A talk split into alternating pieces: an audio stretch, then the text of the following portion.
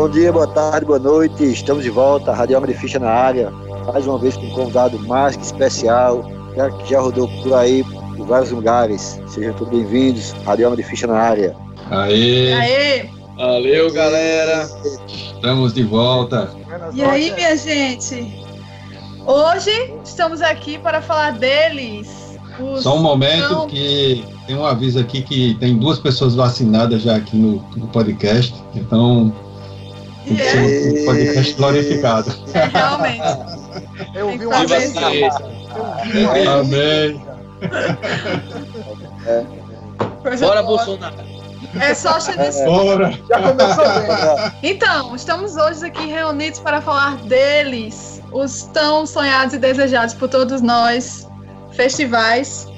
E só para fazer uma pequena introdução para falar mais ou menos qual é dessa história de festivais, como começou. É, queria dizer que ele começou muito antes de Woodstock, bem antes mesmo, bote antes nisso. Começou lá na Grécia, vocês imaginam só, é, junto com aqueles jogos helênicos, eventos helênicos que tinham de 4 em 4 anos, e era mais uma celebração mesmo e estavam diretamente relacionadas a esportes, que não sei se a gente pode chamar exatamente de esportes naquela época, mas enfim, é, estava dentro daqueles eventos de onde inclusive nasceu as Olimpíadas. É, na Idade Média também teve o primeiro festival que foi por causa do alemão Richard Wagner, aí companheiro do nosso convidado que já já a gente vai apresentar. ele, ele simplesmente queria ele queria apresentar as músicas deles e disse assim: "Pois eu vou criar um festival aqui". E esse festival, ele existe até hoje, diga-se de passagem. Não vou saber dizer esse nome em alemão aí, mas é isso aí. Beirut Festival. Não. Foi fundado em 1876 e existe até hoje. Um pouco mais lá na frente, ainda antes do que o rock, mas já no início do século XX, o jazz, como sempre, ele também começa a fazer esses eventos que a gente pode considerar como espécies de festival. Mas só é lá no, ah, nos anos 60, com aquele boom do rock, né, a, a invasão inglesa que a galera chama, que realmente os festivais de rock começaram logo no início dos anos 60, com lá em 1969 o famoso e conhecido, e eu acho que é o marco para todo mundo, que é a realização do, do Woodstock. E é mais ou menos isso. É interessante a gente lembrar que os anos 60, de fato, é quando começa a história dos grandes festivais, né, com grandes bandas. E além do Woodstock e do Isle of Wight, que é, que é na Inglaterra, né, um festival Uhum. famoso que tocou Isso Randy, até hoje. Rolling Stones, assim, festival. a- Até os, os brasileiros, Caetano e Gil, tocaram. Eu fiquei de bobeira que eu, que eu vi um, um vídeo ah, que eles tocaram nos anos 60 nesse festival. Teve um festival muito foda que tiver a oportunidade depois de sacar, que é o Festival Express, que foi um festival feito num trem, velho, no Canadá. E contou com a presença de figuras como Jenny Joplin, tá ligado? Foi um festival de um trem que ficou rodando no interior do Canadá e a galera parava nas cidades e tocava. Eu acho que esse é um festival meio que único, né, na, na, na história. E hoje, para falar de festival, a gente trouxe aqui um cara que, pelo que eu fiquei sabendo, é um especialista, é o cara que já foi para todos os maiores e melhores, bateu os quatro cantos desse mundo atrás de festival, que é Beethoven. Seja muito bem-vindo. Diga para todos os ouvintes por que você está aqui hoje, se apresente, diga porque você é o rapaz dos festivais. Quem, quem é você na fila do pão de pato? Vamos lá, meu nome é eu tenho. Vou fazer 32 anos, né? é, semana que vem. É, sou natural de Patos, né? Vim para aqui para Campina Grande em 2007, né? Para educação física e posteriormente nutrição. E aí, é, na minha infância, eu tive uma infância bacana lá em Patos, curtindo muito grunge, anos 80, né? Mas a gente nunca teve condições de, de, de ter acesso a, a, a shows, né? Principalmente em Patos. A gente ia, tinha os festivais em Patos, né? Que as bandas locais. Eu lembro que era o Beatitude. E aí, a partir dali, eu já comecei a, a curtir um pouquinho essa parada de show, né? Aí, quando eu vim aqui pra Campina Grande, com os estágios e tal, o dinheirinho que sobrava, sempre costumava juntar um pouquinho pra curtir uns shows por, pela região aqui, né? E eu lembro que eu fiz até uma tatuagem agora, em 2009, que foi meu primeiro festival, que foi o, o, o em Recife, o, o abriu pro rock, né? Eu lembro que ia ter o Motorhead 2009, acho que, Oh, que eu tive uma, eu lembro que foi um, um, um festival meio frustrante, que eu acho que na época foi uma época meio negra, né? Eu lembro que a gente catalista, a gente saiu daqui de, de van pra lá, foi daqui pra lá o caminho todo cheirando loló, não sei o que, tomando uma cachaça na E aí lá no show, eu lembro, eu só lembro do Ace of Space, que eu levei uma cotovelada nos peitos assim, no, no meio do moche, apagado no chão, aí sai e disse, não, não, dá certo isso aqui pra mim não, que era, era pequenininho, magro, era não, ainda sou pequeno, era bem raquítico, aí me, me arrastaram assim pra fora, eu fiquei passando mal lá com a cotovelada, e aí esse foi meu primeiro festival, né, o, o, o, o em 2009, aqui em Recife, né, e aí de lá pra cá eu sempre gostei, né, de, de, de ir pra festivais, depois teve o o Iron, e aí veio o Rock in Rio. E eu lembro que eu tava assistindo um, em 2000 e 2016. Eu não conhecia o Wacken, né? Eu, eu lembro que em 2016 eu no YouTube vi um, aquela uma performance do, do, do Rammstein tocando aquela do Rust, né? Que é justamente no Wacken. Aí comecei a pesquisar na internet. E aí, na época eu já tava, já tinha minhas duas graduações, não tinha filho e tal, comecei a juntar uma grana para tentar ir para esse festival. Foi quando eu comecei a pesquisar na internet encontrei um cara do, do Rio Grande do Sul, chamado Maquila, né? Que ele a, ele, a vida dele é levar a galera para festival na Europa. Então ele vai, viaja em junho, em final, é, em maio, início de maio, passa junho, julho, agosto lá na Europa, só levando a galera para festivais. E aí, como eu nunca tive, tinha tido experiência nenhuma, né? Nunca tinha ido para um festival fora, nem tão pouco tinha ido para a Europa, é, resolvi contratar os serviços dele, né? Eu lembro que na época saiu algo em torno de 6 mil e pouquinho, né? O, o pacote que era o ingresso do festival, é, três dias em Hamburgo, mais a passagem de São Paulo para Hamburgo, né? Saudades, real valorizado. Na época, na época, eu acho que o euro era 3 e um quebradinho, alguma coisa assim. Não era nada tão exorbitante como tá hoje em dia. Na, pra época era, né? Já achava caro. Então hoje. E aí lá no. no em, Hamburgo, fiz uma amizade com um amigo meu de São Paulo, que é o Nicolas. É, e desde então, costumo sempre estar fazendo festivais sempre com ele. Acho que o único que ele não teve presente comigo foi o Seven Thousand. No mais, ele sempre estava comigo. A gente fez uma amizade bacana assim. E até hoje, a gente sempre combina estar indo em festivais. Massa, pois antes da gente começar a comentar mais sobre festivais em si, essas coisas, diz aí o teu currículo, qual foi os que tu já foi? Só pra matar a pessoa de inveja. A nível internacional, Wacken duas vezes, Grass Pop, Seven Thousand duas vezes, Hellfest uma vez, é, Download uma vez também, Download Paris. E aí, em 2020, eu ia fazer o Rockfest Barcelona, né? Mas aí com a pandemia é, impediu aí que eu fizesse. mas tu ainda fez o, o, o do navio do, do metal, né? Foi, 2020, em janeiro, ainda fez o, o do Cruzeiro. E, e nacional, Beethoven, quais, quais os festivais? Tu, tu lembra? Nacional tem o Monster of Rock 2015, o Abre Pro Rock, alguns, né? Tem o Maximus Festival e alguns Rock in Rio. Eu acho que o Abril pro Rock, pra quem é de Campina Grande, é o festival mais próximo, né? Assim, o mais acessível, É que abre as verdade. portas, né? Do lado, duas horas E eu meia de nunca viagem, fui, é. tu crê?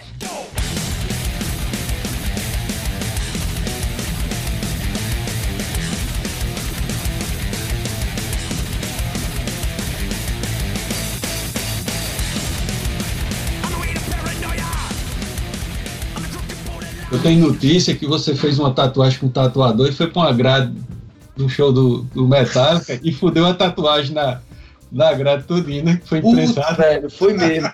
Eu tava com Catalyst, aí isso foi no, no, no Rock in Rio, né? Aí o Metallica foi tocar, tá, a gente tava assistindo justamente o show do Motley Crue lá mais atrás. Aí quando começou o, o, o Metallica, a Catalyst disse, ó, velho, a gente vai empurrando a galera aí, os a gurizada vai ficando pra trás, a gente tenta chegar lá na frente. Aí, e assim que foi, né? Realmente a gente chegou ali no pé da grada ali, é tanto que eu consegui duas palhetas do Metallica, E até hoje o bicho é puto comigo, que não acredita que eu consegui fazer, tive essa audácia de conseguir pegar essas palhetas. E aí, eu, qual foi, meu Deus, a tatuagem? É a, a mãozinha do heavy metal. É, essa mãozinha, né? E aí no esfrega, esfrega da galera, meu amigo, tive uma infecçãozinha na tatu. Ficou feio. O bicho chegou, eu não sei o que foi que aconteceu, que a tatuagem infeccionou. Eu disse, tu fez o quê? O bicho não tava no show do metal que me imprensaram na grade. Foi foda.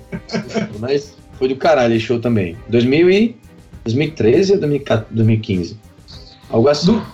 Do, do, do show nacionais, bicho, assim, qual é o que tu olha e diz, velho, eu fui pra esse show, assim. Show que tu tem orgulho geral de, de ter ido aqui no Brasil ainda. Rapaz, pra mim, acho que o que foi o mais marcante, por incrível que pareça, foi um show do Crisium em João Pessoa. Irmão, cara, não tem condição. Acho que tipo, tinha uns 50 pessoas. O. É, como é o nome do vocalista? Moisés. Moisés putaço assim, mas com vontade de tocar, né? E eu lembro que depois, nesse show, a gente, eu ia embarcar para a Alemanha depois, né? Eu ia para o, o... Não, na verdade eu ia para Berlim, né? Que a gente ia fazer um mochilão no outro dia. Aí eu comecei a fazer justamente, não, vou curtir o show do Crisium, ele lá, tipo para Recife, para no outro dia eu pegar o, o, o voo para Berlim, né? E aí esse show foi, foi, foi muito foda, porque tipo, a gente ficou muito próximo do bicho, né? O som tava. Sabe aquele som que tá horrível, mas tá bom? Aquele somzão sujo, assim, parecia. A gente tava curtindo um show de, de black metal lá, na, lá em Oslo. Aí eu lembro que tipo, pra gente sair de lá, tinha que sair do, do. Pra ir no banheiro, você tinha que sair do show, ir no primeiro andar, mijar e voltar pra cá e provar que você tinha pagado o ingresso pra poder entrar de volta. Foi muito foda esse show, foi do caralho. E também o do. O do Angra, no Rock. No. no Rock in Rio, que teve a participação do Deep Snyder. Que eu lembro que eu tava numa montanha russa, rolando Carry On, e o bicho com a porra lá embaixo. Quando, a gente, quando eu saí da montanha russa, que eu ia chegando, do nada o bicho começou a cantar também, subiu no palco. Do nada o coroa tira a camisa, pra mim foi, foi, foi marcante também o show. O Rock in Rio 2015, com Angra. Esse show do Crisium foi foda porque o lugar era muito pequenininho. Era muito pequeno. Começou a lotar, lotar, lotar. Falei, velho. Tu tava lá também, mano? Tava, pô, nesse show. E rolou assim uns 5 minutos de aí Bolsonaro vai tomar no cu, velho. Assim, Foi. Um dos pontos altos do show. Mas foi muito foda aquele show, velho. Eu, eu me impressiono também. Um dos melhores shows que eu vi na minha vida foi ver o Crisium ao vivo, cara. Assim, uma experiência fantástica. E assim, sabe, ele, eles, os caras têm um- um- uma presença de palco, que eles tocaram no Cruzeiro também em 2000 e 2019, primeiro ano que eu fui, né? E, irmão, os caras lotam, velho. Eu lembro que o, o- o- eles tocaram.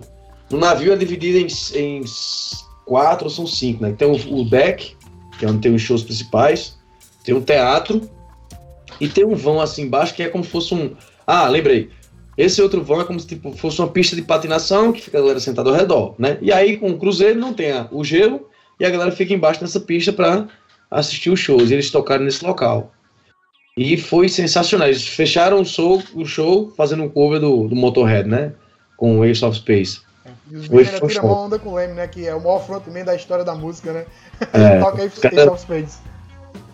E O- mó gente boa, assim, eu, eu, eu pago pau pra eles, que eu lembro, no Cruzeiro também, é, tinha uma áreazinha lá que era 24 horas, quando rola pizza e tal.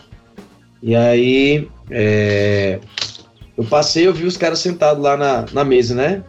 Os três.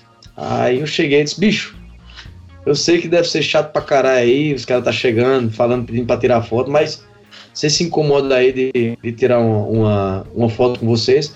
Ele, porra, vai tomar no cu, caralho. Tu é brasileiro, você tá aqui com a gente, aí sentou, fez a foto, começou a comer essa pizza aí com a gente. Aí comi a pizza com os caras lá. Ah, Foi, foi foda, assim, os caras são sensacionais, assim, eles não tem besteira. Aí terminei, saiu, agradecia, é, comentou um pouquinho sobre o- o show com eles e fui embora. Eles são extremamente receptivos, assim, com, com, com os fãs.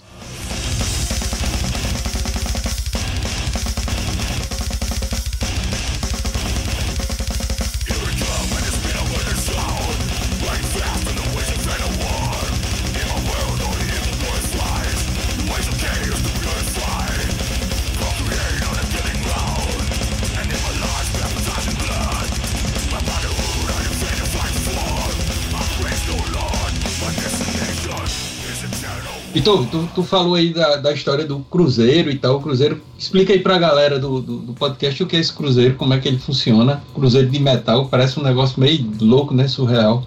Véi, como é que, é como é que funciona?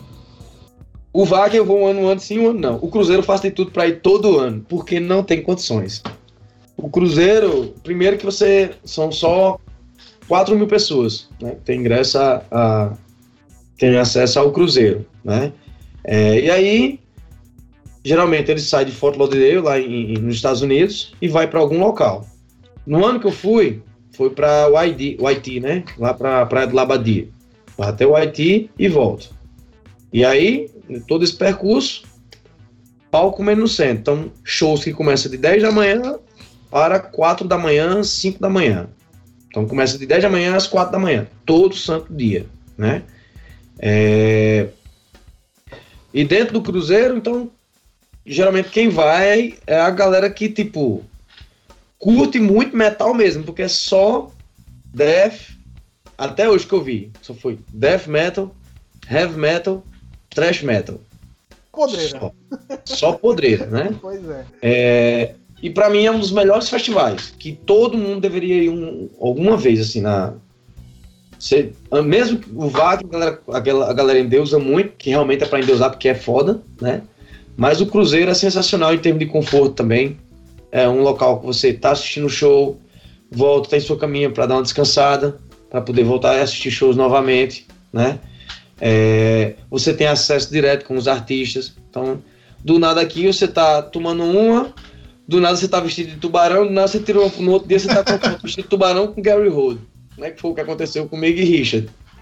É, então você tem acesso à galera. Isso é, é, é sensacional. Já, já é um, um, um, um, Como posso dizer? Uma estrelinha a mais no festival em si. E se você for colocar na ponta do lápis, compensa até às vezes mais do que ir para a Europa, né? Então, é, quando você comprou uma cabine, na época que eu comprei, você comprou uma, uma cabine para quatro, quatro pessoas. Quando eu fui a primeira vez, é, o cara que eu viajava, que eu, que eu fiz a primeira excursão, ele não conseguiu fechar um pacote para esse para o cruzeiro, que por incrível que pareça muita gente não conhece, né? É, e aí na época que eu fui, o primeiro ano que eu fui, tocou tipo é, o Acept, é, o Crisium, o Épica. Então, muita banda foda. Ano passado, por exemplo, foi o Kedor Decapitation, Aborted, então só pancada. E aí o que foi que eu fiz? Fui no site tentar comprar o ingresso. Só que você não consegue. Porque os ingressos esgotam rápido. E é o que é que eles fazem. Beleza, só. O que é que eles fazem? Eles é, ah, você bota uma, uma vai lá no computador, manda um e-mail para os caras. O teu interesse em ir para o festival, né? Caso a galera que já foi, né, que tem, eles priorizam a galera que já vai todo ano, né? É, caso surja alguma desistência, alguma pessoa não vá, aí ele abre para você.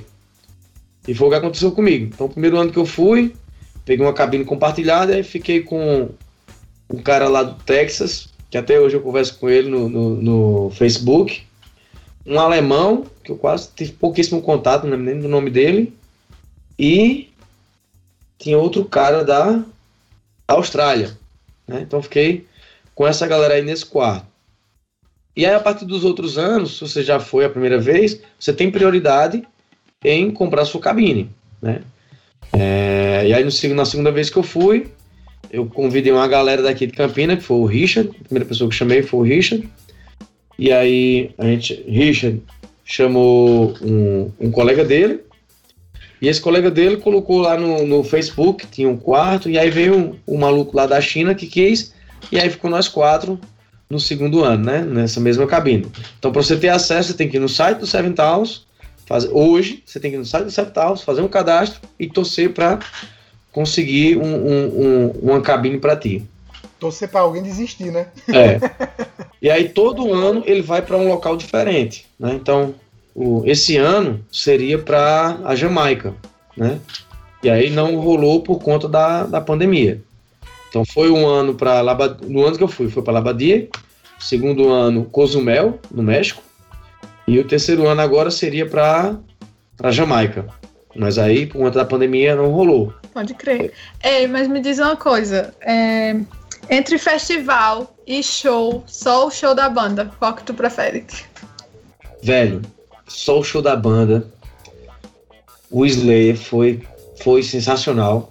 O Judas Priest em 2019. Haken. E o minha banda. Eu sou muito fã do Power Metal, né? E aí o, o Sabaton, que é uma banda que eu curto por conta da letra da banda, né? Que é uma banda que só fala sobre histórias de guerra. E eu tenho meio que um fascínio sobre as histórias de guerra. Então por isso que eu tenho uma afinidade com a banda. É, o sábado, sábado quando tocou no, no Grass Pop, até hoje eu acho que eu assisto umas três, quatro, três, quatro vezes assim no, no ano o show completo pelo YouTube, sabe? Que eu tô lá na, na grade e vejo o show completo dos caras e aparece. De vez em quando tem uns flashes comigo ali na, na, na, na grade, curtindo o show do, do sábado. Então esse foi. E sim! E teve um show que foi muito marcante, foi a primeira vez que eu fiz o Crawling Surf, né? Que foi o show do Bad Religion. Rolando América e Idiot. América e Idiot. Eu tava lá na puta que pariu, os caras me colocaram pra cima e saíram me levando até no pé do palco. Então foi. Foi muito foda esse show, velho. Pode crer, altas aventuras. Esse foi Não. aonde? O Bad Religion foi no Hellfest. O, Bad, o Hellfest ele é muito organizado, o festival. Então, tem a, a- a- chama de Warzone, né? O Warzone só rola hardcore, punk rock, greencore. Só pancada, né? E aí tem os dois palcos principais, que é rola lá os headline. E tem os, o- os circos que tem. Um é só black metal, só podreira, e o outro death metal, thrash metal. Então, cada. Resumindo, cada um no seu quadrado ali. E o Hellfest é o único festival assim que eu não aconselho a pessoa ir para acampar, porque Clinson, né, que é ali no interior da França, no período do festival em junho, é extremamente quente. E aí imagina você numa barraca lá, tipo, sete da manhã, você não aguenta mais estar dentro da barraca. E aí tem uma cidadezinha muito próxima ao festival e tem ônibus saindo a cada minuto, né? É único festival que eu aconselho você ficar num hotelzinho ali que é pertinho. E aí pro festival, curtir o show todinho e no final do, do, do festival você volta pra, pra o hotel. Tem um amigo meu que foi pro Hellfest na, pra ficar acampado com uma galera que ele nem conhecia. E daí, guri. Isso é, isso é demais. E o bicho quase perdeu o voo. Aí depois se perdeu de se encontrar com a galera da barraca. Aí chegou lá no festival e ele não tinha barraca. Aliás, minto eu, não era que ele não conhecia. Ele conhecia, mas ele ia ficar na, na, na barraca dessa galera. Só que ele não conseguiu encontrar. Aí conheceu um povo lá e tava na. Já assim, né? Tipo, meu irmão, me lasquei. E agora? Como é que eu vou fazer sem barraca? Aí ele conheceu uma galera, tava lá conversando, aí ele sentado conversando quando a fé passa, tá ligado? a pessoa que ele tava. Que ele tava. Ia Procura. se encontrar, ele falou, ah, pelo amor de Deus. Aí foi tipo assim, pra se porque era muita barraca e não tinha como se encontrar. Era, sei lá, não tinha internet direito, não sei, não tinha como se comunicar com o cara. E daí, na sorte, ele, ele conseguiu. Conhecendo o Guri, ele deve ter tirado duas fotos pelado, postado no Instagram. Isso é comum, viu? A gente fala de americanos, mas lá na, na França é muito comum você estar no show do nada tem. Eu lembro no, no, no, no Download Paris, meu primeiro bom dia assim foi o cara pelado lá com os olhos fora, como nos dentes, assim, sentado no meio do nada, assim, né? E pelado na Europa, com certeza você sempre vai bater de cara com alguém nesses festivais.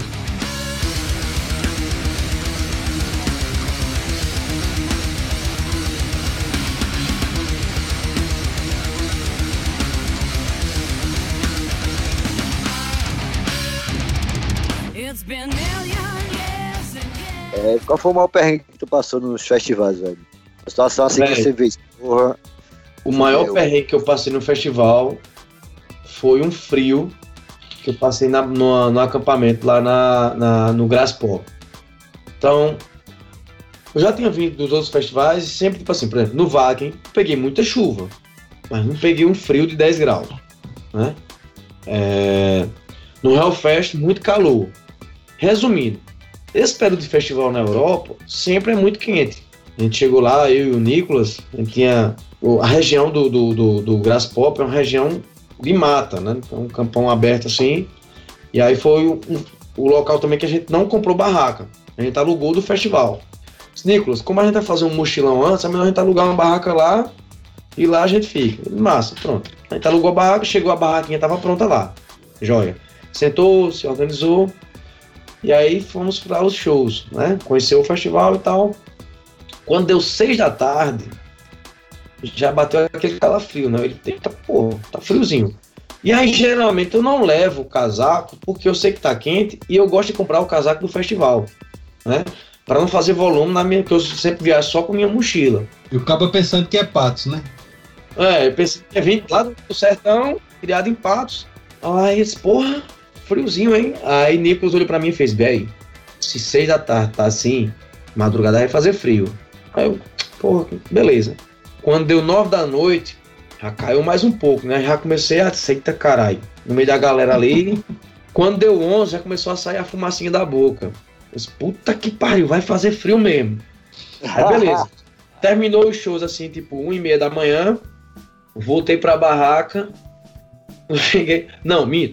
Antes, né? Tinha ido na barraca, pegar. Acho que tinha que pegar, ir pegar dinheiro, que lá é muito massa isso. Você pode deixar dinheiro na barraca de boa, que ninguém vai mexer. E aí tava o Nicolas lá agitando um saco de dormir. Disse, Oxe, Nicolas, esse saco de dormir. Meu irmão, se tá frio agora, madrugada vai fazer um frio da porra. Mas tu comprou esse saco, foi, foi, eu comprei o saco e um casaco. Disse, quanto foi? Disse, não, o saco de dormir foi 150 euros. Eu digo, como caralho que eu vou pagar 150 euros no saco de dormir? Tu é doido? Irmão, eu não gosto de passar frio, deixa aqui, foda-se. Beleza. Aí, quando eu volto pra barraca, que eu olhei o termômetro, assim, tava fazendo 9 graus. E 9 graus é uma coisa, a gente tá aqui na sala tomando um vinho. É outra coisa, 9 graus, no meio do mato, de barraca, sem cobertor, meu amigo. E bebo. Não, nem tava bêbado. Mas assim, era um, um frio que eu não conseguia dormir. Eu não conseguia. Então me tremia, me tremia. E aí o bicho do lado lá, todo enrolado dentro do, do, do, do- do saco de dormir dele. Eu, Porra, filho da puta, velho. O bicho tá bem quentinho aí. Eu fui tentando chegar perto dele, né? Eu não vou chegar perto aqui. E aí eu vesti outra roupa por cima e não consegui. Aí, liguei- aí no meio da madrugada, assim, esse caralho, três da manhã, no Brasil são 11 horas. Aí mandei mensagem pra minha esposa, né? Camila, tá um frio do caralho aqui, eu não consigo dormir. Aí ela, porra, tu também não leva um casaco? Eu, caralho, em vez do cara dizer alguma coisa aqui. Eu fiquei puto já. Aí quando deu quatro da manhã, eu não aguentei. Eu disse, Nicolas, velho, eu não, tô aguentando dormir não, velho. Tô me tremendo todinho aqui, não consigo parar de tremer. Tu me dá essa toalha, que ele tava assim, com uma toalha aqui, né? E aí eu me enrolei com essa toalha, mas no frio, assim, você não, não tem posição, não tem jeito. Eu só fui conseguir pegar no sono seis da manhã quando o sol bateu na barraca. Aí eu consegui pegar no sono. Então, foi a pior noite, assim, dos festivais na minha vida, foi esse frio que eu passei lá na Bélgica. Já que a Estela perguntou o pior, sei que você vai ter uns 200 melhores momentos. Mas assim, velho, você lembra de algum que você fala assim, valeu a pena estar aqui, valeu a pena ter viajado, ter economizado, ter gastado, ter viajado, assim. Não, não um show, um evento, mas assim, um momento você bateu assim e falou, caralho. Um momento foi quando eu e Richard, a gente teve uma overdose de curtição vestido de tubarão. Velho, cara, não tem, não, não, não existe, não, não tem condições. No outro dia, assim, porque é, no primeiro ano que eu fui, aí, tipo, no último dia, eu não sabia que a galera ia todo mundo fantasiado para o show, sabe? E aí tinha uma galera vestida de Pikachu, não sei o que e tal. Disse, Porra, que foda. Aí eu comentei com o Richard, né? Só, Richard, no último dia, a galera vai vestir, vai fantasiar tal, assim, assado. Aí, porra, a gente podia ir tubarão da Kate Perry. Aí o caralho, que foda. Aí fui pesquisar na internet, né? Tubarão de quê, homem? Da Kate Perry. Teve um, um show lá da Kate Perry que o cara tava vestido de tubarão. No E aí, Super do Bowl. O cara não sabia fazer a dança e ficou bem tosco e viralizou na internet, né? Aí eu pesquisei, a gente pesquisou as fantasias de tubarão e achou. Aí a gente comprou a fantasia e mandei pra casa da minha tia, que eu tenho algumas tias, tenho cinco tias que moram lá em, em Miami. Aí tudo que eu compro eu mando pra ela lá, que aí geralmente no festival passo, na, passo alguns dias com ela e pego as coisas, né? E aí quando eu cheguei na casa dela, eu lembro que tinha uma caixa assim desse tamanho. Porra, que negócio é esse? Quando eu abri, era justamente as fantasias de tubarão, né? E aí, no último dia, a gente começou a vestiu a fantasia de tubarão pra ir pra. Tinha um show que era Classic Metal, né? Que era as galera das bandas tocando os grandes clássicos do metal. E aí começou a resenha desde a partir das 10 da manhã. Uma da tarde, a gente já tava trilouco, muito bêbado, né? Que eu lembro, do nada a gente viu lá Gary Holt, aí tirou as, as fotos vestido de, de tubarão com Gary Holt, o bicho caindo na risada, sem acreditar na resenha. Aí do nada a gente tava curtindo o show do Brujeria no deck. E aí a gente muito, tava muito, muito bêbado mesmo. A gente se jogou na, na, na jacuzzi, né? E começou a fazer tubarão girando dentro da jacuzzi e a galera saindo dentro da, da- dentro da jacuzzi. E gente foi expulso, a, fantasia encharcada. Aí voltou para o quarto, pendurou a- a- as fantasias de tubarão lá na, na, na varanda do, do navio. Os dois literalmente apagou assim. A gente acordou, vestiu a fantasia de tubarão e voltou a, a, a, a perturbar, né? E aí eu lembro tipo, cara, a gente, a gente parou assim o, o navio na resenha, pô. Então todo local que a gente chegava era cantando Baby Shark ou fazendo dancinha de tubarão. Então foi o. De todos os festivais, foi o meu melhor dia. Foi esse a gente vestido de tubarão no, no Seven Towers. A gente apareceu em clipe de banda. Foi, foi sensacional. E na volta a gente voltou, que quando a gente foi pra, pra lá, a gente pegou um voo em Fortaleza. E na época eu tava com minha Harley Davidson, a gente foi de Harley Davidson daqui de Campina pra Fortaleza. Deixou minha moto na casa de uma colega da gente lá e a gente viajou. E a gente voltou com essas fantasias Pendurado na moto. penduradas no- na moto. Então foi, foi sensacional. Foi uma das melhores viagens da minha vida, assim, foi essa do Seven Towers. Eu, eu só vi as fotos de, de- no Instagram de Richard, tubarão, tubarão, tubarão. Era tanto de foto de tubarão em toda posição, na beliche, jogado e não sei o quê. E era, Aonde a gente ia, velho, a galera queria parar e tirar foto com a gente, que ninguém acreditava que do nada ia aparecer um tubarão numa festa de, de metal, pô. aí nisso eu já não tava entendendo mais nada. Aí eu mandei uma DM pro bicho, eu digo, meu irmão, engraçado, mas me diz aí, qual é a, a desse tubarão que eu não tô entendendo. Aí foi quando ele me explicou que era a parada da Katy Perry lá no, no Super Bowl. Eu digo, ah, pode É. crer. Eu pensava que era por conta de prog- programa infantil, né? Que tem um Baby Shark e tal. Não, não. Aí a galera só associava ao Baby Shark, né? Mas aí a da gente foi a de- da Katy Perry. Desse bicho fazendo a dancinha lá, sem entender nada do que tava acontecendo no, no, no Super Bowl. Eu vi Então, foi- com o foi- Gary Holtz, velho. Gary Holtz é figura demais, né, velho? Puta que pariu. Véi, Gary Hood é figura. E o Steve, que é o vocalista, aquele cara que é figura. A gente tá assim sentado, do nada o bicho chega, curtindo o show. Eu lembro no. no- a gente tava num- numa roda do, do, do, do show do, do Êxodos. E, e aí o, o Jeff, né, do, do Possessor, do nada na cadeira de roda, velho, no meio do- da roda com a gente também. Então, você tem noção do, do naipe do festival, o, que acontece, entendeu? Quer dizer que nesse festival os músicos ficam misturados com o Fica público, misturado. Pronto, eu até anotei aqui, pra, pra não esquecer de falar isso, né? A gente tá jantando, do nada, aquela Simone Simmons, né? Que é a vocalista do Épica, tá jantando aqui do lado da gente também. Não tem pra onde ir, a galera. A- o, o Isha, né? Do, do, do Imperial, o, o Mark, do vocalista do Acep, tava tomando uma, fumando, e eu bebendo aqui do lado dele também. Tirei foto com o bicho. Max Cavaleira. Não, ma- é o Mark Tonino, né? Mark- Um alemão, né? Não, o Max Cavaleira, tu tirou foto com o bicho também. não Sim, foi verdade. Tirei foto com o Max, é, que eu pensei até que ele ia me dar uma patada, né? Mas o bicho foi até simpático. Mas às vezes que eu encontrei, eu encontrei Max duas vezes, cara. Um a gente foi pro camarim, conversou com o bicho, trocou ideia, ganhou palheta. foi legal pra caralho. E outra foi a última vez que ele veio pra Recife com Cavaleira Conspiracy. Eu fui também, encontrei uma galera de Campina Grande. Nesse ele tava mais calado, assim, mas É, a galera do, do Brujeria, né? Eles ficaram putos comigo e com o Richard. A gente de tubarão tentou tirar foto com ele. É, você é tubarão, caralho. Pô. Não, é só uma foto. Ele vai tomar no cu. Aí botou a cara assim, tirou uma foto e saiu. Engraçado demais, aqueles caras são foda, velho. E eu lembro também da primeira vez que eu fui no- nesse festival. Tem um, um- cara que ele é um- bem conhecido, ele, é- ele tem deficiência visual. Foi uma, uma situação bem engraçada. Era ele e um amigo dele.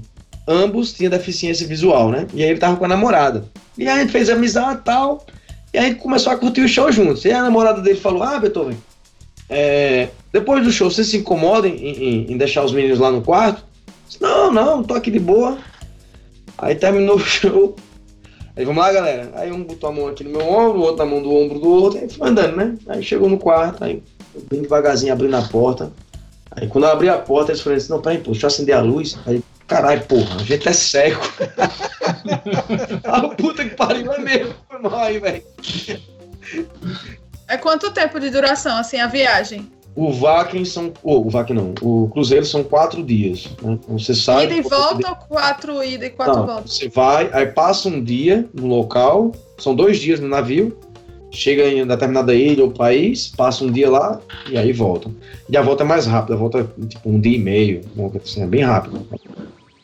E aí é fato, como eu disse, é um, um- uma viagem vale a pena, que um exemplo, hoje se você for para o Vaken, né? Então o ingresso do Vaken hoje é em torno de 260 euros, algo assim, algo, mais de mil reais, né? Você tem que comprar passagem para a Europa, que já é mais cara também. Diferente de você encontrar passagem aqui para Miami ou Fort Lauderdale, que é mais em conta. Eu lembro que a primeira vez que eu fui, eu paguei 1.500 reais uma passagem para lá para Miami, né? Quando você vai para Vaken, você tem que ou pega um voo para Hamburgo, ou pega um voo para Hamburgo. Você tem que ir para Hamburgo, né? Que é o local mais próximo, né? Se você não for de, de- de- nessas excursões, que eu fui a primeira vez, que aí beleza, já vai tudo certinho com alguém para lhe orientar. Na segunda não. Na segunda a gente fez um mochilão, foi subindo até chegar lá, né? E aí que sai mais em conta. Então, vamos, digamos que você vai sem ser com- por excursão. Então você vai pegar um voo para Hamburgo, chegou em Hamburgo, você vai lá no, no aeroporto mesmo, você já encontra os ônibus que leva para o distrito lá de Vaken, que é um distritozinho com 3 mil habitantes, né? Você pega o busão, chegou em Vaken, então o busão acho que você vai gastar ali 50 euros para deixar você lá, então já é mais barato.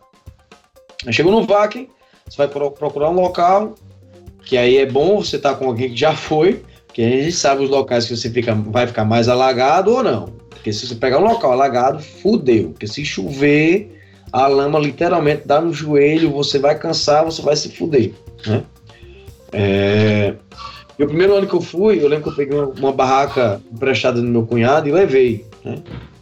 E na primeira noite, eu sei que eu, a gente chegou lá, a primeira noite que eu cheguei lá, como eu disse, né? Teve o Aniquilator lá, que tipo, foi no, no pré-Vaken, né? O Vaken são três dias, mas tem um dia, um dia antes, você chega lá e já tá rolando show.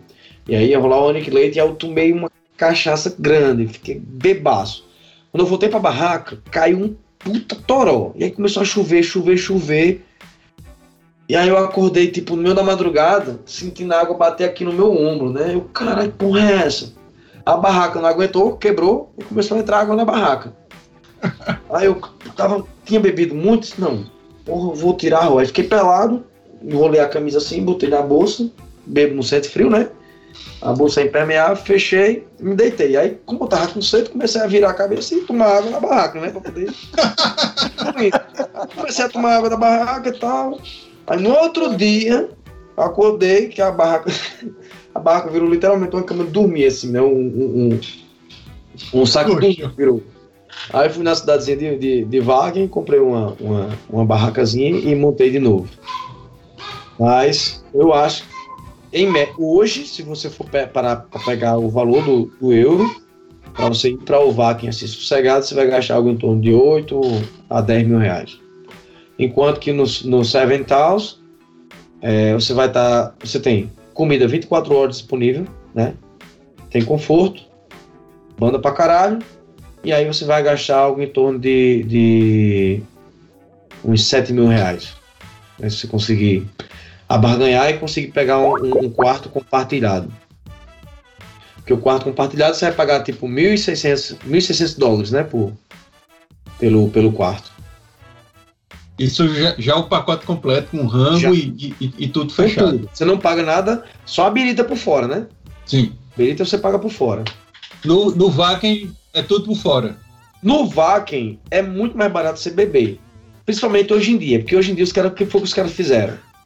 Os caras hoje, porque o Vaken é extremamente grande, né? Então, é, eu não consigo nem descrever. Tipo, digamos que são uns oito partes do povo ali, né? Então é muito grande, é muito grande. E aí os caras agora fizeram, foi o que os caras fizeram? Os caras fizeram metal market, né?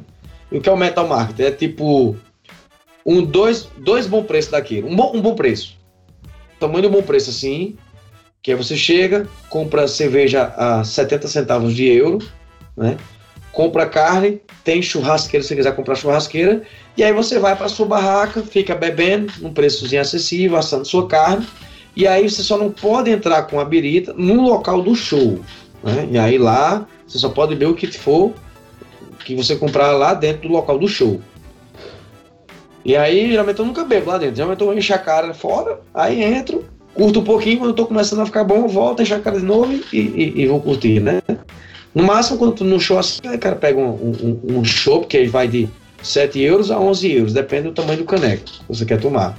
Que aí você pode levar as canequinhas para casa. Eu tenho uma porrada de caneca do Vacuum. E lá também é para vocês, a galera que coleciona CD, é, é, é, LP. Então, os caras tem tipo. É igual você chegar assim no shopping e um shopping só de venda de CD e LP. Que aí é a parte sensacional. Então, geralmente eu vou, volto com 30, 40 CDs quando eu, quando eu vou para lá. Que você compra o CD a 6 euros. Coisa, eu tenho um CD do Angra que você não encontra aqui no Brasil. Então, que é um- uma coletânea que eles lançaram só na Europa. E aí é foda também essa parte das vendas de, de tanto de Mechan como de, de CDs. Mas é uma parada muito foda, né, bicho? Porque assim, o, o- a Europa inteira, é, boa parte do circuito americano faz isso. Tem excelentes festivais que você consegue fazer esse tipo de, de turismo musical, né? Turismo pra festival. E que te dá toda estrutura, né, cara? Então, assim, quando você pensa que no Brasil, a gente ainda engatinha muito, né? Com, com, com estrutura pra festival, com tudo. Apesar de lá atrás ter tido o primeiro Rock in Rio, né? Nos anos 80, nos anos 90 ter tido o segundo, e a gente não evoluiu tanto, nem tem um circuito de festivais como tem na Europa, como tem nos Estados Unidos e por aí segue, né? A gente devia estar anos luz também, eu devia estar nesse mesmo patamar que aí que essa turma tá, né, cara?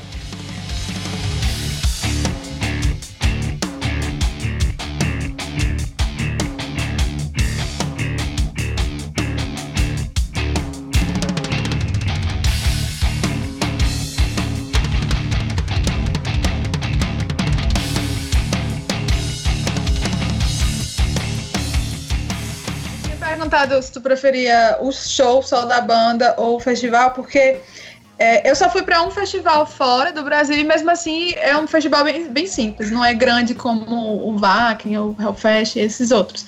É o primeiro festival do ano na Europa, que é no Porto.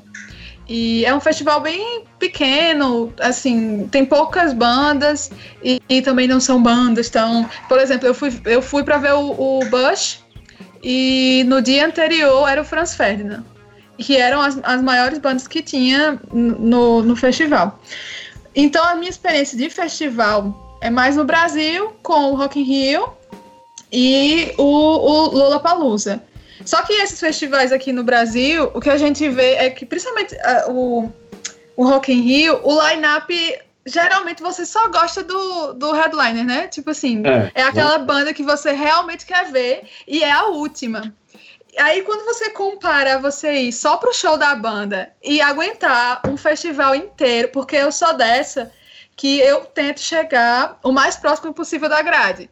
Porque eu não vou sair de Campina Grande, me abalar lá não sei pra onde, eu sou baixinha pra ver só a cabeça da galera. Então, eu chego, eu não, eu não vejo nada no festival. Tipo, eu não vou em brinquedo, eu não vejo nada. Eu chego, como, vou no banheiro e vou na missão da grade.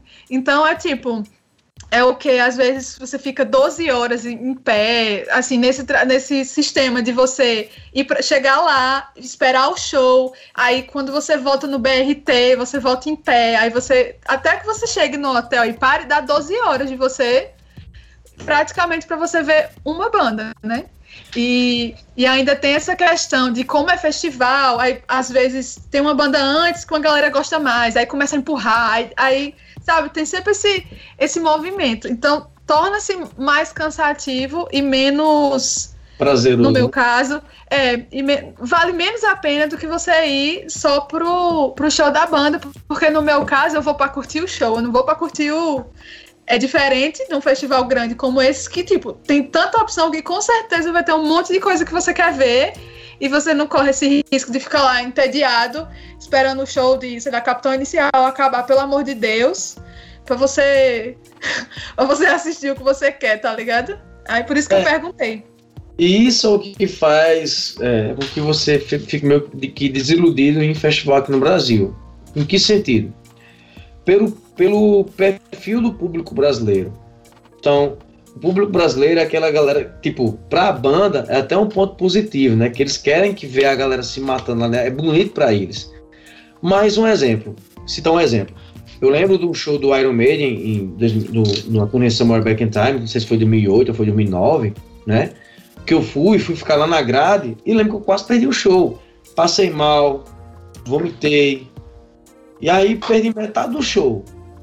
E aí a, a gente faz aquela pergunta, até quanto vale a pena, né?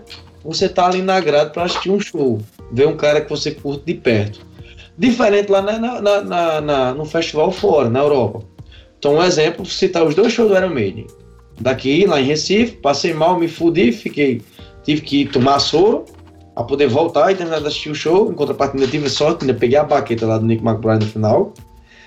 E lá no Hellfest, assisti assim de boa, sem bater, sem ninguém topar em mim, bem tranquilo, bem tranquilo, sabe? Por quê?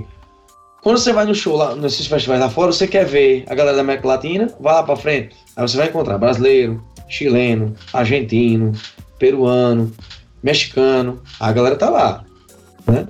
Enquanto que a galera nativa mesmo, a galera nativa, ninguém quer ficar num aperto, sabe? E aí, é, se você quer ver um show próximo lá do palco, é só sair pedindo licença de boa, que a galera vai dando espaço pra você passar. É, eu lembro que no, no último Rock Fest, no, no- último é, Rock in Rio, né, que o Iron Maiden tocou, preferi ficar mais distante, curtir de longe, sossegado, tomando minha cerveja, porque há quatro, quatro meses antes já tinha visto o show deles, bem de boa, próximo do palco, sem empurra-empurra, né?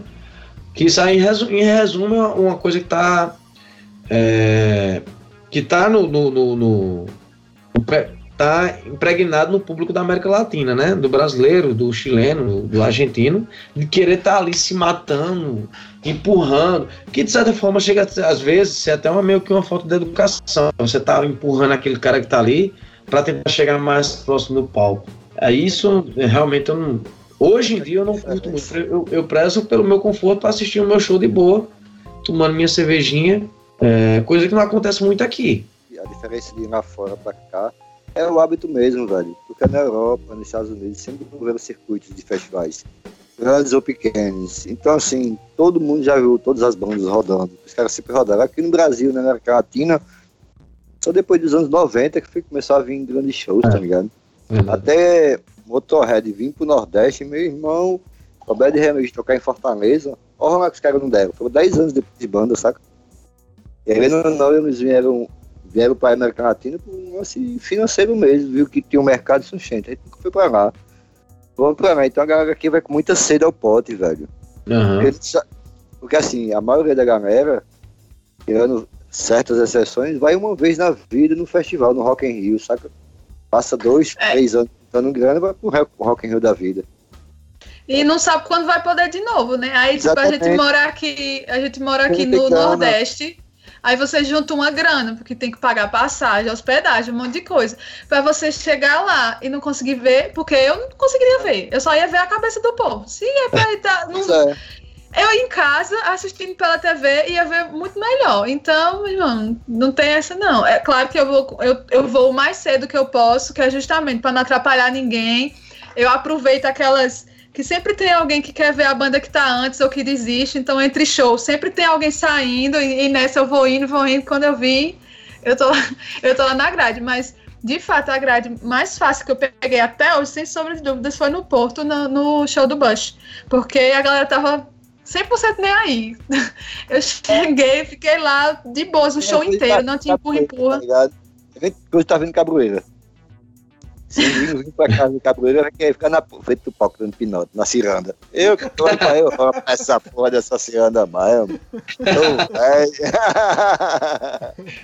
Mas eu também já passei uns aperreios já, assim, de...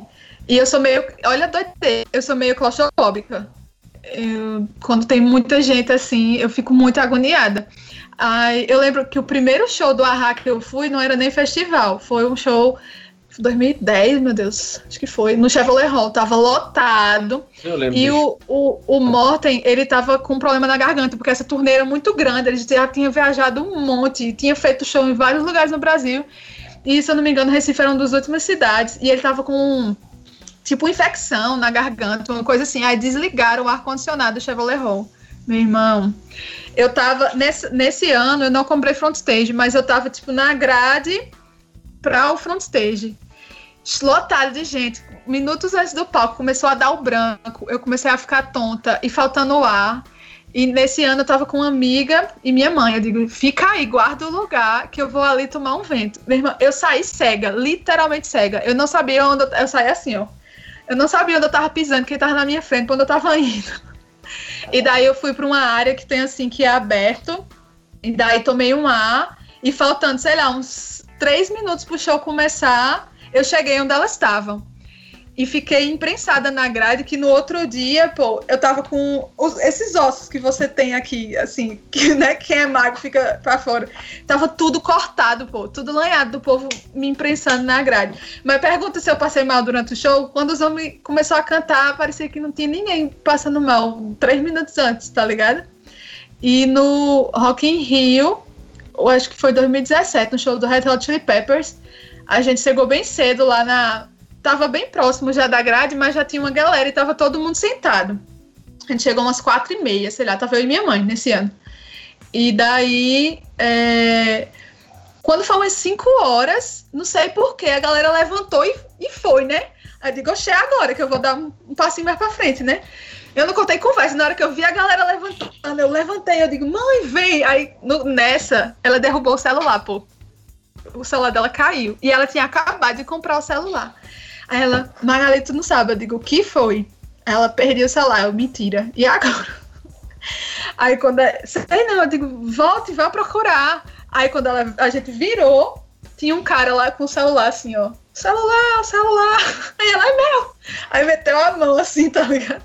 Eu digo, me dê esse celular pra cá. Eu vou ficar segurando agora.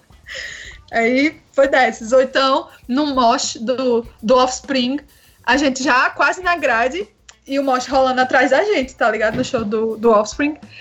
E a gente imprensada, assim, eu olhava pra minha mãe e ela, digo, e aí, tá tudo bem? Ela, tá, tá tudo bem, toda assustada, tá ligado? Isso, meu irmão, em casa, assistindo o show, porque ele gosta muito do Offspring. E pensando meu irmão, onde olhar a véia foi se meter, doido, ela tá no meio desse negócio. Muito É, doido. Essa parte de, de achados e perder também é outro diferencial lá fora, né? Tipo, se você perdeu, foi no achados e perdido lá, a galera vai deixar lá, né? Então, é outra segurança que você tem assim. Aqui tem achado de perdido, não. Perdeu, perdeu geral. Outra coisa, no Lola, eu fui pra assistir o show do Pearl Jam. E o Lola é assim, o headline é massa, mas as bandas de antes geralmente são bem desconhecidas, assim. Só quem é, é muito ligado nessa cena indie, essa coisa mais cult, assim, é que conhece as bandas. Uhum. E tava um sol, meu irmão. Eu cheguei pra começar a tentar a grade, acho que eram umas 4 horas da tarde. Isso em março ou foi abril. Ou seja, o sol tava torando. E eu olhava assim. Eu sempre levo uma canga pra esses festivais, porque se tiver frio, o cara se enrola, se tiver calor, o cara bota na cabeça, se precisar sentar, joga lá. E eu com essa canga assim, olhando, e fui chegando, e fui chegando, e já tinha galera que tava lá acampado desde de muito antes. E foi uma galera super de boa, tá ligado? Acabou que eu cheguei lá na grade, fiz amizade com a galera. A galera não acreditou, porque eu fui de, de bate e volta. Tipo, eu viajei no sábado de madrugada e o show foi no sábado de noite e eu voltei no domingo. E a galera não acreditou. Quando perguntava, eu dizia de onde era, da Paraíba. Aí ele, meu irmão, o que, que tu tá fazendo? Não, tu merece estar aqui. Aí me botava na grade, tá ligado? E, e depois montou um grupo no WhatsApp da galera. Na volta, pegou todo mundo carona com o pai de uma das meninas. E foi todo mundo. E ele foi deixar a galera em São Paulo, tá ligado? Nos cantos. Então, é sempre, é sempre muito massa. E eu vi Ed Vedder de perto e ele chegou e eu, meu Deus do céu! E aí valeu, aí valeu a pena. Eu, eu me abro, eu me abro nessa história desse festival. Minha, minha filha mais velha, ela gosta muito de, de ir pra festival já. E toda vida quando ela vai, aí eu peço para ela mandar foto. E ela sempre tá num local, num local totalmente distante do palco de boas, porque ela tem noia com, com multidão, tá ligado? E ela vai assim. Agora esse ano foi que ela não foi por causa da pandemia, mas todo ano ela ia para dois, três festivais. É engraçado, toda vida que ela manda, tá assim, o palco lá distante e ela sentada bem de longe, de boa, comendo. Eu digo, oxe, não vai pro chão não, velho. Cara, não, mas eu fico aqui e vejo o show de longe, eu digo, oxê, mas que pode isso? Eu tava me lembrando uma história do festival, vocês falando aí, e tem uma história icônica aqui, que eu sempre conto, que é do, do brother da gente, Estrela. Não sei se tu se lembra de Davi, das antigas do metal. O bicho foi um cara que conseguiu almoçar com Ozzy Osbourne, em Porto Alegre. O bicho ganhou, um fest... ganhou um- uma promoção da, numa rádio lá de, de Porto Alegre, que, era- que dava direito ao bicho comer com Ozzy e tal. Ele já ele tem umas histórias bem cabulosas, só que tem uma história dele que foi engraçada, que ele é muito fã do, do Scorpion, tá ligado? E o Scorpion tocou no festival em João Pessoa, e o bicho é muito fã do, do Scorpion. Aí o bicho disse, velho, eu fui só pra ver Scorpion. Aí passei o dia todinho biritando e injetando ilícitos dentro do, do próprio organismo. Aí ele disse que quando viu o show do Scorpion foi o seguinte, o cara dizendo tchau, João Pessoa. O bicho dormiu o show todinho, velho. Lá no Almeidão, tá ligado? O bicho chegou no show, adormeceu e só viu o show do Scorpion, que foi o show que ele pagou pra ver no final, quando a banda já tava dando- dando-se embora. Fez que só um amigo meu, Luiz, muito doido. O bicho foi pro Rock in Rio pra assistir o Motorhead. E ele louco pelo Motorhead. Fez alta. Ele- esse cara, ele dormiu no, ba- embaixo do banco, na frente da pousada, porque deu uma estreita lá e ele não conseguiu à pousada. Mas ele foi pra história do, do show. Aí biritou muito também, altas dorgas e, e enfim. Chegou, tava lá na frente, tipo, na- lá perto da grade, na hora do show. Só que o bicho tava tão doido, quando o, o Leme entrou, começou logo, né, aquele pá, pá, pá, pá. Ele disse que não lembra de absolutamente nada. Ele passou o show inteiro rodando, pulando, batendo no povo e moche e não sei o quê. Mas ele não lembra de nada. Ele, quando, a- quando ele deu por si, ele já não tava mais no, no lugar do show. Já tinha acabado Já tava As no Santa coisas- UPA. Ele, ele, as coisas da bolsa dele saiu caindo tudo voando. Ele tava com, tipo, essas, essas bolsas, estilo um bisaco, como a gente chama, né? E nas rodadas deles bater, voou tudo de dentro da bolsa, que ele só ficou com a bolsa no pendurado. E ele, meu irmão, eles disse que tinham comprado aqueles isqueiros bem. que é bem carão, que é de. Zipo. É, é- sei não, é uns isqueiros aí que é todo cheio do- dos moídos. Ele comprou lá no, no Rock in Rio, caro que só, e ele perdeu nesse, nesse moído voando, rodando pra todo canto lado. Ele perdeu o danado do, isqueiro e ele não lembra de absolutamente nada do show do, do Motorhead. Aí eu. Parabéns.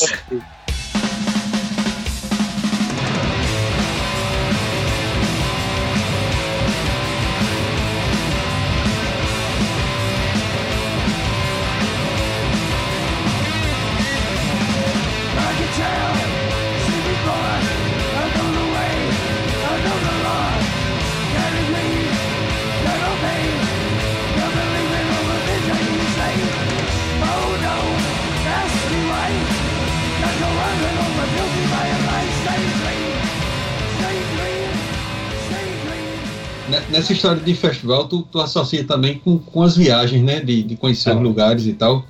E um- uma experiência que tu, tu contou pra mim uma vez, que foi muito foda, que tu chegou aí em Auschwitz, né? Foi. Então tu foi Fiquei pro com- festival e depois foi, foi conhecer lá o... Geralmente, sempre eu faço, quando eu vou para a Europa, eu traço um roteirozinho, né, de, de algumas cidades que eu quero ir, alguns países, mas geralmente todos que tem alguma, algum cunho histórico por trás, né, então lembro que, primeiro que eu fui, quando eu cheguei no VAC, a primeira vez que eu fui, a primeira que eu fui procurar algum campo de concentração próximo, né, e o primeiro campo de concentra- concentração que eu fui foi o de Neuregam, né, que é, fica ali próximo a Hamburgo, que era um campo de concentração nazista, onde é, quem ficava ali geralmente era preso político, algum, alguém de, de, alto, de alto escalão, né? E ali naquele campo morreram 70 mil pessoas. né? Foi o primeiro contato que eu tive foi nesse campo, que tinha, não era tão grande, né? Mas que o que marcou era a, a área onde era o antigo crematório, que eles demoliram, né? E fizeram um memorial. Nesse memorial tinha o nome de todas as pessoas que morreram ali, só que esse memorial era tudo feito de ferro. Então você entrava, tipo, lá fora tava fazendo 25 graus, lá dentro tava fazendo 45. Pra você ter uma noção de, de- da sensação de queimou ali dentro, né? Então foi bem marcante, eu fico todo arrepiado quando eu lembro. E aí, na última viagem que eu fiz, aí, que foi a de 2019, que foi o último VAC, que a gente foi para Berlim, e aí a gente conheceu todo o histórico ali de Berlim, De lá a gente desceu para foi para Munique, né? Fui lá em Dachau, Munique fica ao lado ali de Dachau, que era outro campo de concentração, principalmente que onde tinha muito é, muitos experimentos, né? Então lembro do cara lá contando que a galera colocava lá as botas de soldado, colocava você para marchar ali 40, 50, 100, 150 quilômetros, aí à medida que você fosse morrendo, a galera ia, você fosse de manhã, a galera ia lhe matando. Que a ideia principal era o quê? Era ver até onde a bota aguentava, né? Poder entregar ao exército alemão.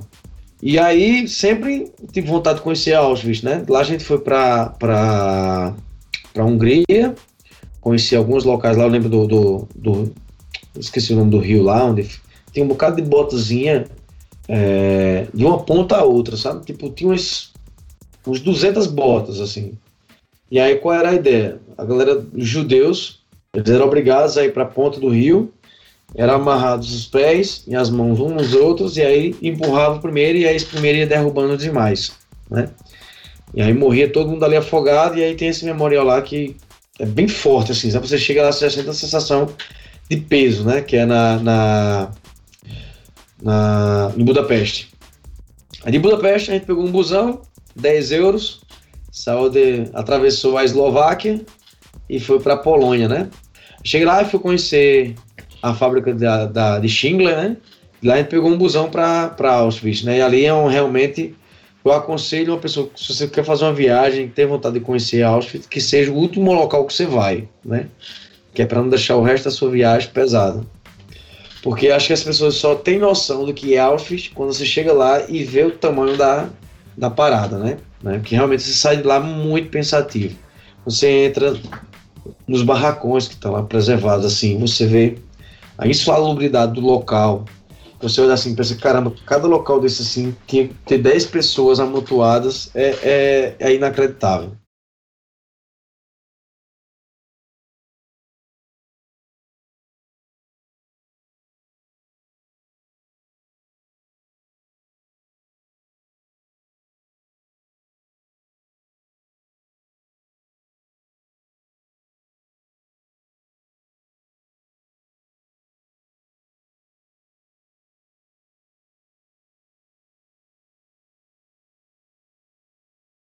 Eu viajo muito aqui na América Latina. Sou meio suspeito para falar e assim, eu só penso num dia ir para outro lugar depois que eu fechar aqui dentro, tá ligado? Mas é uma questão bem cultural, não é nem de show. Eu, eu gosto muito de show. Eu sou meio suspeito. Eu não sou uma pessoa muito de pra show, tipo Magali, tipo Torre, que, que viaja. Eu acho que eu vi Magali no show do Black Sabbath. Acho foi a única vez que a gente se bateu num show fora daqui. E, mas eu acho que aí é bacana a gente conhecer também aqui, mas também é bacana você ir nessa vibe também, né, de, de viajar para o show e fazer outras programações. Eu tenho uma furada de show, cara, porque eu fui pro Uruguai para assistir o show de uma banda que eu amo pra caralho, que é Quatro Pesos de Propina.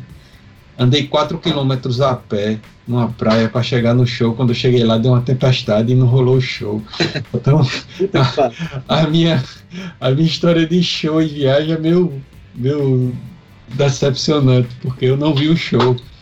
A gente rodou 4km a pé. Quando a gente chegou no, no, lugar do show, o cara olhou e fez: Não vai rolar o show, porque tá tendo tempestade, vai rolar uma tempestade. E eu voltei no meio da tempestade, em 4km. A gente chegou na cidade, a cidade estava inundada, com água no, no meio da canela, e a gente entrando no meio da cidade, triste, porque ia rolar o show.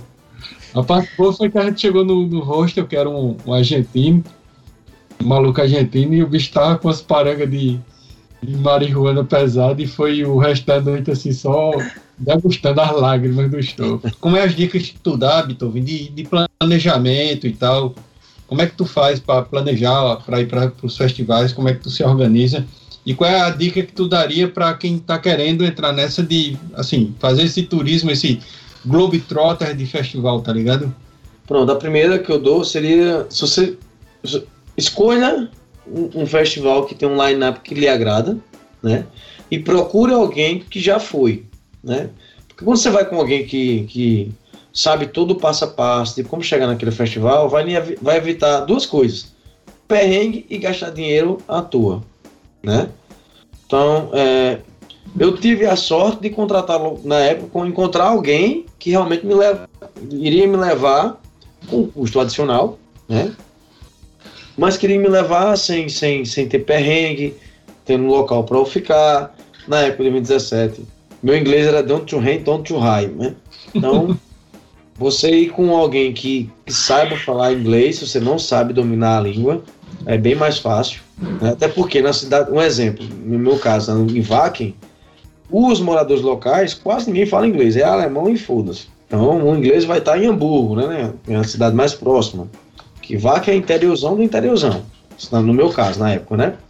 E aí, conheça alguém que já foi, ou caso contrário, se você domina o inglês, procure o passo a passo de como chegar no local, né? Então, vá sabendo aonde ficar, né? Então, vá com dois dias de antecedência, né?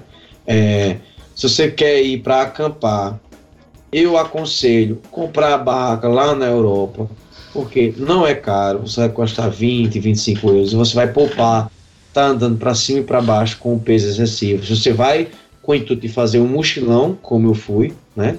Se você quer ir para hotel, beleza, vai show de bola, né? Aí- Aí é conforto. É, mas se você quer ir, eu aconselho comprar sua barraquinha lá, né? Para ir no, um dia antes, você comprou sua barraquinha, você vai para chegar. Geralmente você tem, quando você vai para um exemplo, um festival que você quer acampar, é bom você chegar um dia antes para procurar um local bacana para poder armar sua barraquinha. Se for no dia mesmo, provavelmente você vai procurar pegar um local que fica distante da, das áreas principais do, do festival, ou uma área que alaga, como o, o Vaken, ou uma área muito fria, como eu fui lá na, na, na- na- no, no Grass Pop, né?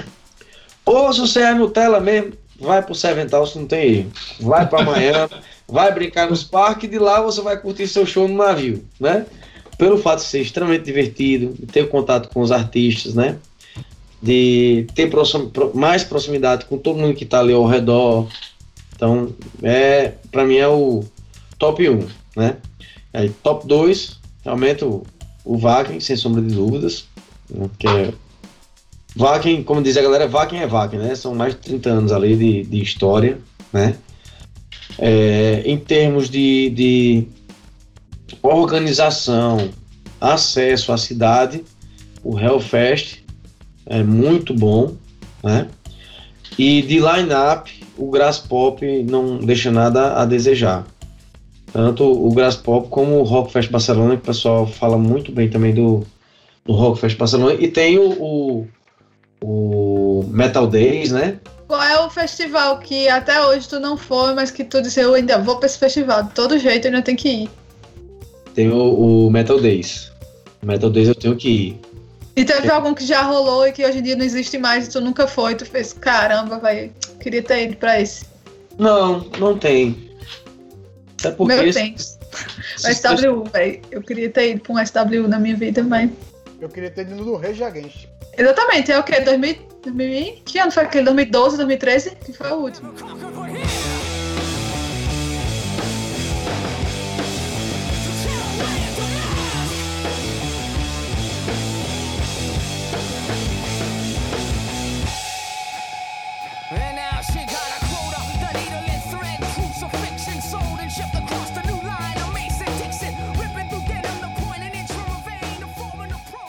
É, com, com relação a esse período de pandemia, assim, o que é que tu espera que venha depois aí da, da pandemia com relação a festivais? O que é que tu acha que, que vai rolar? Como é que vai rolar? Assim, minha grande preocupação, na verdade, não, não, são, não, é, não é, na verdade, nem si com, com o festival lá fora, e sim com a aceitação deles com relação aos brasileiros. Pelo fato de a gente estar bem atrasado aí na questão da vacinação, então é, a gente tá o quê? Com 25% com a primeira dose, né? On- 11%. 11% com a Não, primeira dose, não. É, 25% com a primeira e 11% com duas doses. segunda, né? Por exemplo, esse ano já vai rolar o, o, o download, né? Com 10 mil pessoas, um evento teste, né? Para eles. É, já está com line-up, com data marcada e tudo, e aí você vai ter que comprovar a, a vacina, que você tá, tá, tá imunizado. Mas, se você parar para pensar, quantos países da Europa aceita voos aqui do Brasil hoje? Né? Então, a gente está quase literalmente isolado aqui do restante do mundo, né? Então, minha maior preocupação é essa, é, é, não sei se realmente ano que vem dá para a gente sair daqui para explorar esse mundão afora, por conta da, da, da velocidade de vacinação aqui no nosso país, né? Maria, diga isso não, que eu tô contando com isso. Faz dois anos que eu tô esperando já pra viajar de novo. Sabe, né? Então, se 11% está em decorrer de seis meses, as duas doses, então eu acho muito difícil daqui a um ano. A Não, mas assim, eu vi muitos países, eles realmente, eles estão levando em consideração a, a vacina para você poder entrar. Então, vários países estão aceitando turistas já de outros países com a condição de que você já tenha sido vacinado. Alguns, algumas localidades é apenas a primeira dose, outras as duas. Mas eu acredito que daqui para o final do ano, eu espero, daqui para o final do ano também vai rolar isso para brasileiro, mas com certeza com a condição de que esteja imunizado, com certeza absoluta, assim. E os festivais so- sofrem muito com isso, né? Imagina, são dois anos já sem, sem os eventos. Assim como a gente sofre aqui com o São João de Campina, né? Imagina essa galera desses grandes festivais. Imagina a vila lá de Vaca, em 3 mil pessoas que sobrevivem com a renda do o ano todo, sem ocorrer os festivais, né? Então, é um prejuízo imenso para eles, né?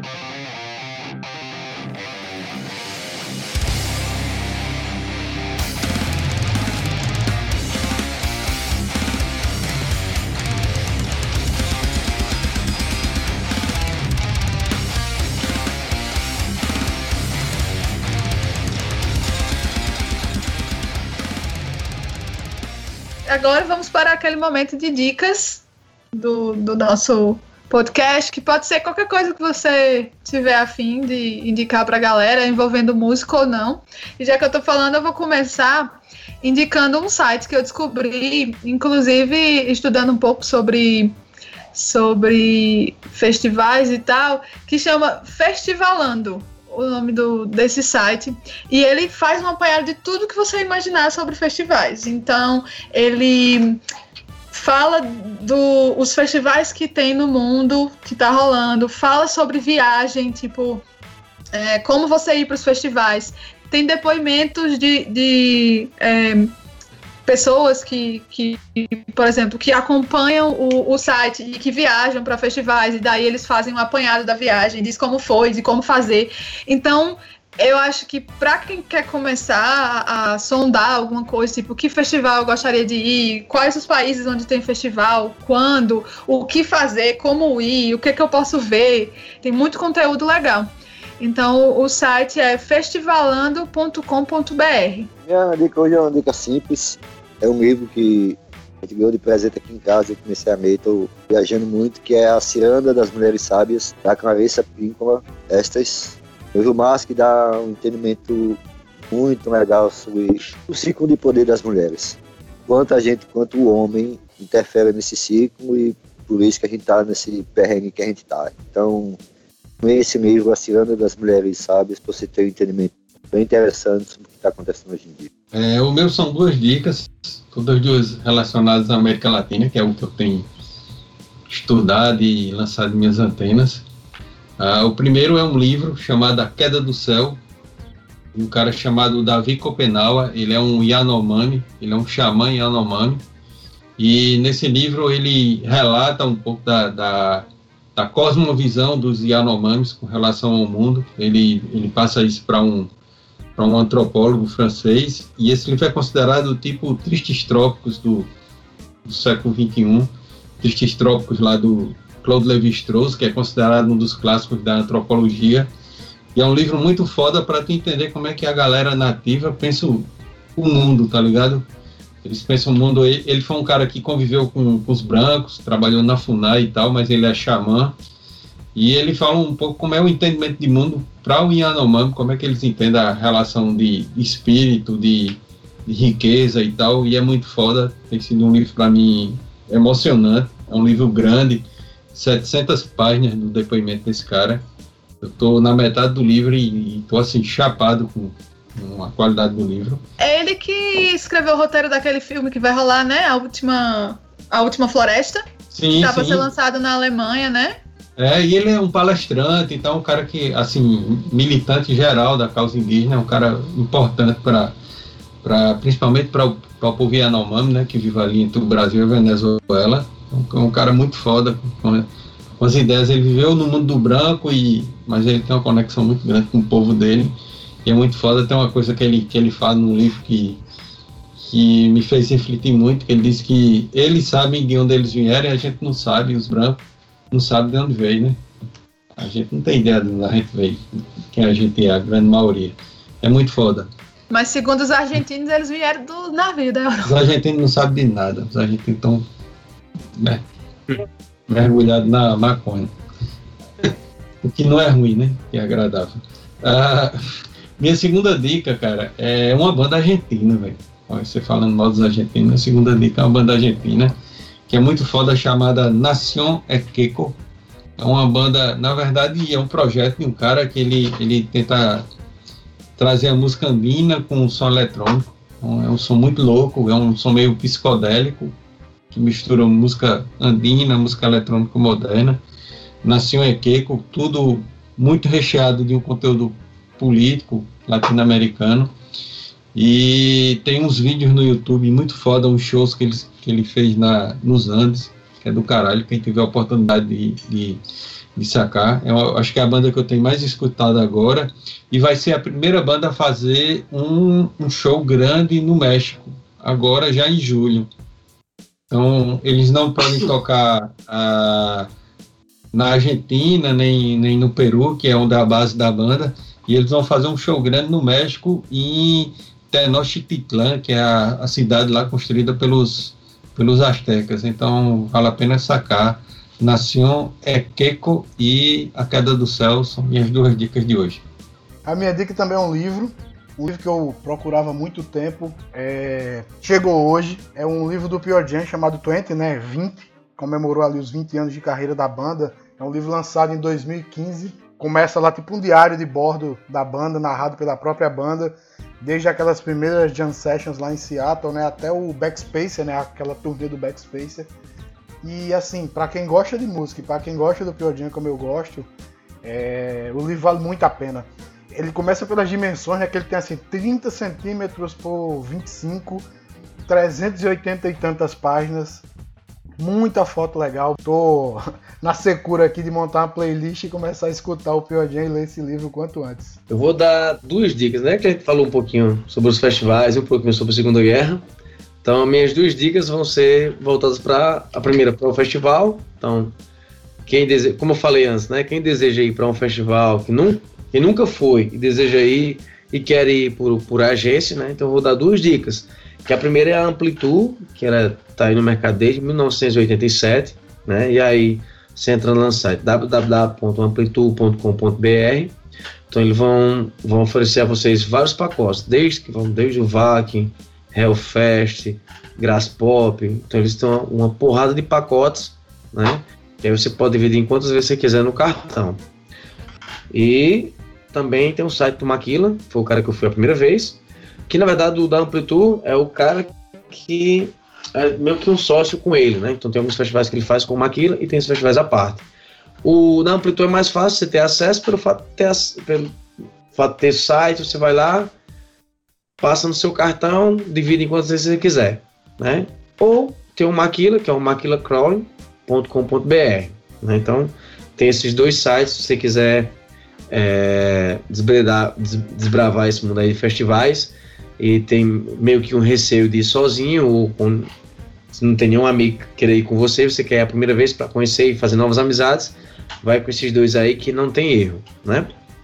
E como a gente falou um pouquinho da Segunda Guerra, tem um livro assim que eu sou fãzaço, que é o Half Hitler, né? Que é um que é uma analogia ao Hitler doidão. Então, o, o livro ele conta a história de como é, as drogas ditaram o ritmo do, do terceiro Reich, né? Da, do, do exército alemão. É um livro sensacional, assim. Quem tiver a oportunidade de ler, leia, você vai enter, é, é, entender a relação do, do uso de hipnose, ao percentim, que era uma droga que era era vendida como se fosse nas farmácias naquela época, que era, a base dele era, era óptimo, né? Então, é, e aí ele explica desde a da, da, da forma que os nazistas conseguiram destruir lá a Polônia, a como foi a decadência no final da guerra por conta da utilização das drogas. Pitove, velho, obrigado, viu, bicho? Obrigado por ter topado participar com a gente aqui. Eu tempo, que agradeço aí, sempre. Eu, eu falei hoje mais cedo que, disse, caralho, vai ser muito foda, porque são assuntos que eu sinto muito prazer em, em- discutir, não só a educação física e a nutrição, como o mundo do metal e a vivência dentro desses festivais, para ver se as pessoas é, surge mais um pouquinho de interesse, né? E quem sabe eu não consigo até uma galera daqui nos próximos festivais irem comigo aí e verem Nossa, como é diferente. Opa, Vou fazer uma gravação lá, bora no VAC, hein? Gravação direto do VAC. hein? Quem sabe? Quem sabe, né? Quem Na sabe, próxima. né? Valeu, Boa galera. noite aí pra todo mundo, foi muito massa. foi demais. E até a próxima. Galera.